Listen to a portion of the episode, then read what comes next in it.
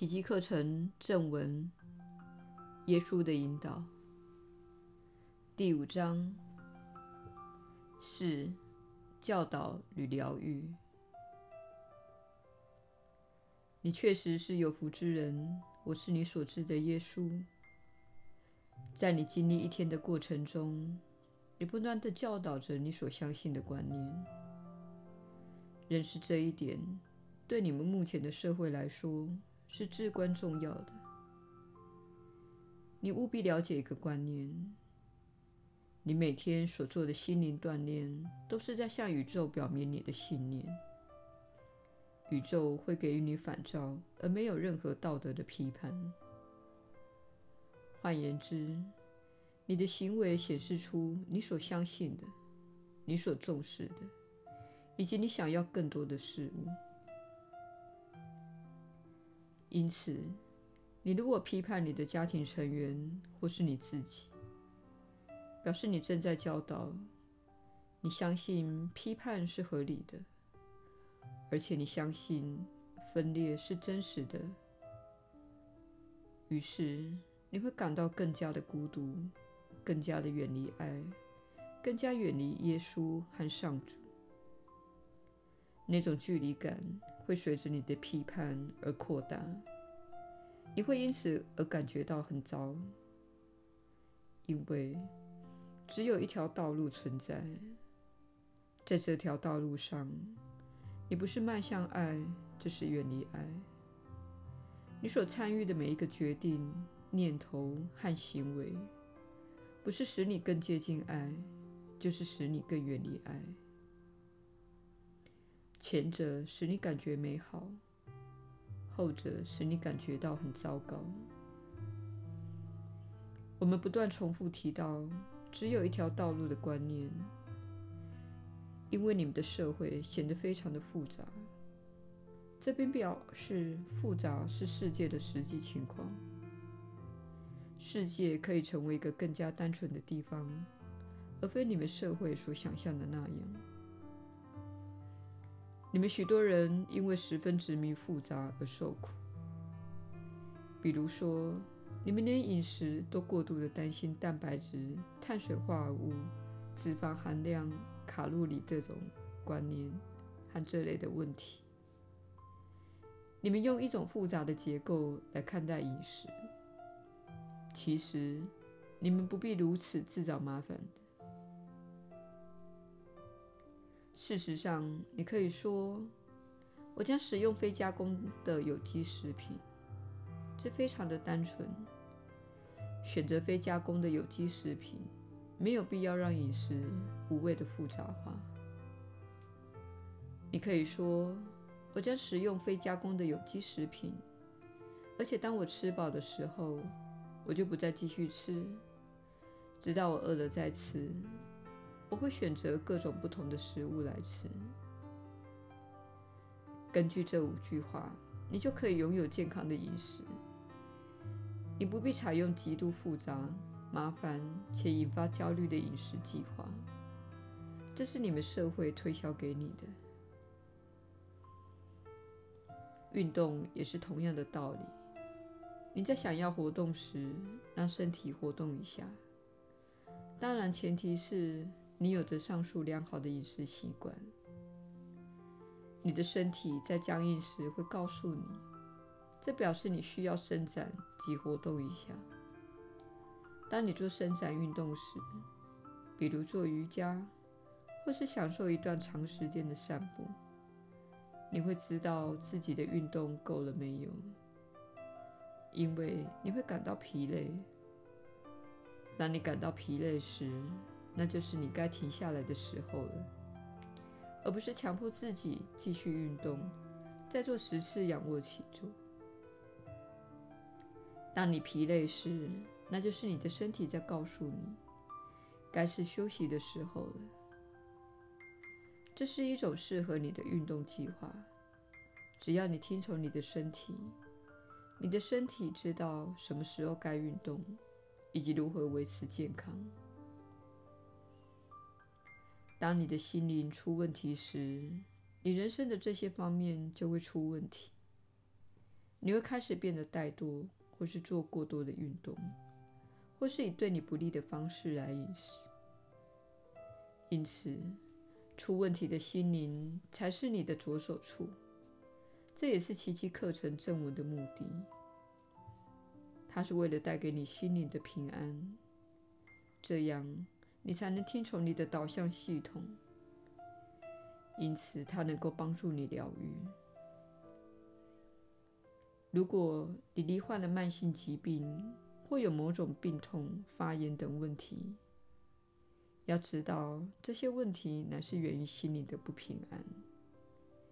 你会透过你的感觉而知道自己心灵不平安。当你没有处在平安的状态时，表示你的想法失序，有些事情偏离了正轨。请看看哪里出了状况？你对什么事情感到苦恼？那毕竟是你感到害怕的事情，或是你判定为不好的、不该发生的事情。我们希望你了解，如果那件事情已经存在这个世界上，那么去争论这个现实是没有意义的，因为它已经显化出来了。你如果想要改变世界，着力处在于你当下的心灵状态。你如何能够用不同以往的方式来思考、感觉？及从事某些事情，你是否能够改变一点自己的行为？当然，除非你改变自己的想法，否则你无法改变自己的行为。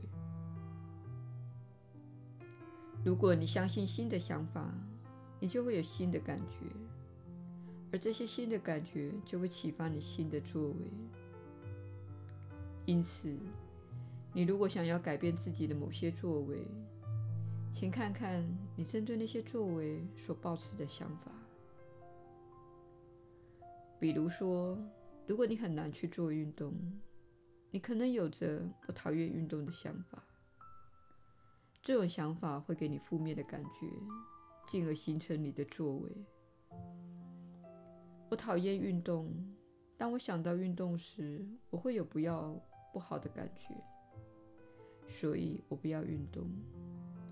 如果你将我讨厌运动的想法转变成我的身体需要活动才能健康的想法，你就不会在运动时有不好的感觉，因为我的身体需要活动才能健康，这个想法是真实的。如果你不会从这个想法得到任何不好的感觉，你会觉得没问题。如果你觉得没问题，而且你听从这个感觉，哦，我可以感觉到身体需要活动一下，你就不会有任何负面的想法来压制你的作为。所以说，这是非常简单的方法，可以用来改变你今日的作为。因为一旦改变你的想法，你就会改变你的感觉。而一旦改变你的感觉，你就会改变你的行为背后的动机。然而，我们不是要你靠自己的力量来改变你的想法，而是希望你请求指引，因为你那扭曲的心灵编造了你所依循的那些规则。你因接受了制约的思想灌输而编造出那些规则。但是，它们不是真理。当中有某些规则是无妨的，但如果你去获得负面的结果，比如巨大负债的问题、体重过重或过轻、找不到人生目的等，如果你有负面的经验，那么你可以肯定的是，你那扭曲的心灵所想出来的那些策略是不管用的。这也正是你寻求圣灵指引的时候。圣灵会做什么呢？他会重新诠释你那失衡的想法，把它转换成正确的想法，好让这种想法产生有益的作为及结果。当你的人生某些方面充满了困难、挑战、动力不足，或是受到扭曲时，你会知道的，因为它感觉起来不是很舒服。那些方面正是你需要立刻交托给圣灵，并寻求指引的地方。当然，你也可以将你的整个人生交托给圣灵。但是，当你在学习交托给内在指引时，小我会怕你把太多方面交托出去。因此，请选择你人生中失去的那些方面，将这些方面交托给圣灵。比如说，你可以在早晚祷告时这样说。我不知道如何解决我的财务问题。由于我对财务的信念及言行，我制造了目前的问题。请转化我对财务的看法，好让我看到真相。请说明我了解为何我目前会有这些作为。我愿意改变，我愿意听从你的指引。你所需要的只是一片小小的愿心，愿意听从你所获得的指引。那么，指引会是什么模样呢？它会是一道从天而降的闪电吗？还是一连串从乌云上传递下来的天际讯息呢？可能不是如此，有可能是一位新朋友，他刚好是财务顾问。有可能是一笔意外之财。当你获得这笔意外之财时，你知道，哦，它是源自于我的祈祷。透过它，我获得机会来改变我的理财方式。这一次，我不要再用过去的方式理财。我将寻求健全的指引和顾问，以说明我管理所收到的这笔钱。你也可能受到启发而找到新的工作。你可能喜欢这份工作，它符合你的人生蓝图。你在这份新工作中可能达到某种成就。所以说，胜利的答必答复未必是一种直接而现行的方式出现，它会以人事地物和经验的方式来呈现，并透过你请求疗愈的祷告而显现。请记得，你请求疗愈的祷告会以人事地物和经验的方式来答复你，当然也包括一些灵感。我们希望你活得幸福。我们希望你了解你的导向系统，也希望你知道，你所犯下的任何错误都已经得到了宽恕。因此，如果你有一些令你感到羞愧的往事，请放下它，请求疗愈这个部分，并请求转换你的心灵，好让你不再感觉到罪疚。罪疚会耗散你当下所拥有的力量。当下乃是你能够改变未来的地方，也是你能够影响兄弟姐妹之处。只要你充分发挥你的潜能，你就会对你周遭的每个人越来越有价值。我是你所知的耶稣。我们很快再续。